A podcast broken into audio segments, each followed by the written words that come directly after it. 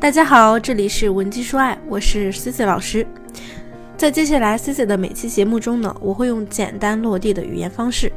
从这些年的婚外情治理案例入手，手把手教大家如何摆平自己的婚姻问题。你只需要耐心收听五分钟，也许就能帮你走出困境。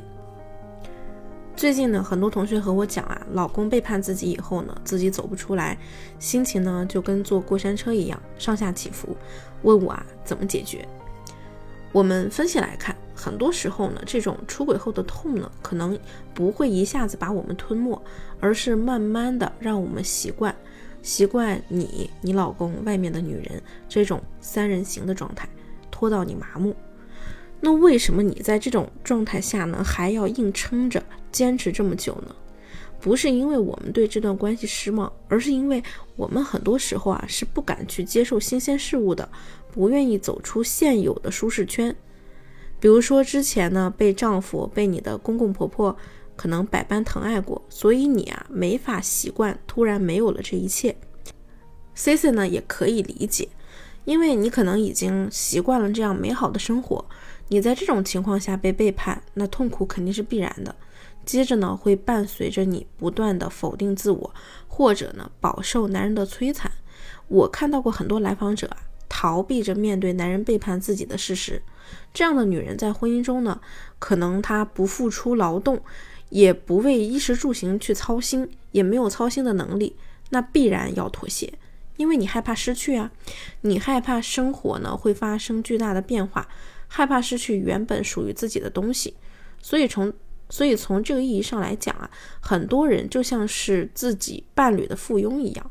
在婚姻在婚姻中呢，就当他的寄生虫当习惯了，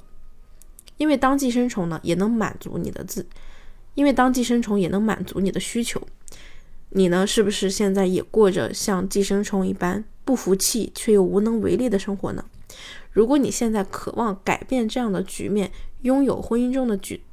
想要拥有婚姻中的主动权，也可以和 C C 老师来私聊，加我的微信文姬零七零，文姬的小写全拼零七零即可。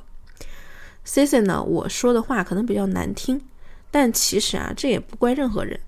因为很多出轨的人呢，确实啊。他很懂人性的弱点，他会给你提供那种及时满足，就是比如说啊，虽然这个事情发生了，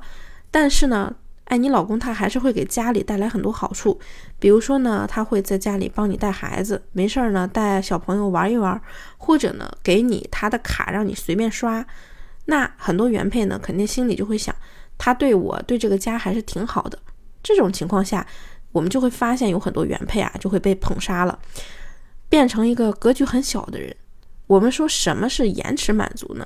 那就是为了我们能更有价值的长远的结果，然后放弃当下的一些满足。这种情况下呢，原配呢就愿意守着眼前所拥有的嘛，也不愿意付出，然后呢也不想去成为一个独立的人格，反而呢会愿意成为男人的附庸品。而且呢，你会觉得因为这样你就得到了宠爱。所以不止一位来访者告诉我啊，说老师，老公虽然背叛我了，但是我很怕失去他，还会讲呢，她老公平时对她有多么多么好。提到这些的时候呢，哎，她可能还会很自豪。那现在这样被出轨了，觉得自己又很没有面子。正因为此呢，很多人发生问题之后呢，只会在脑海里去争吵，却不愿意做出什么实质性解决问题的行为。那其实这种呢，才是对很多人真正的折磨。我们究竟应该怎么做呢？就像我前面也聊过的，首先我们必须要走出这个舒适圈，看到自己在生活中的这个价值，而非去当别人的附庸品。你这样呢，是在迎合男人，然后失去了自我。那包括呢，敢于离婚的勇气，你也失去了。像有的人啊，他就是把自己当成了拥有结婚证的单亲妈妈，只要这个男人在自己身边，他就可以为这个男人还在为自己和孩子付出，那他就不管对方在外面做什么，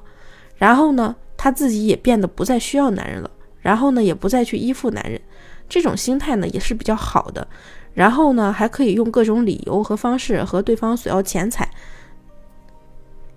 最后去壮大自己的底气，还有呢，在相处中呢，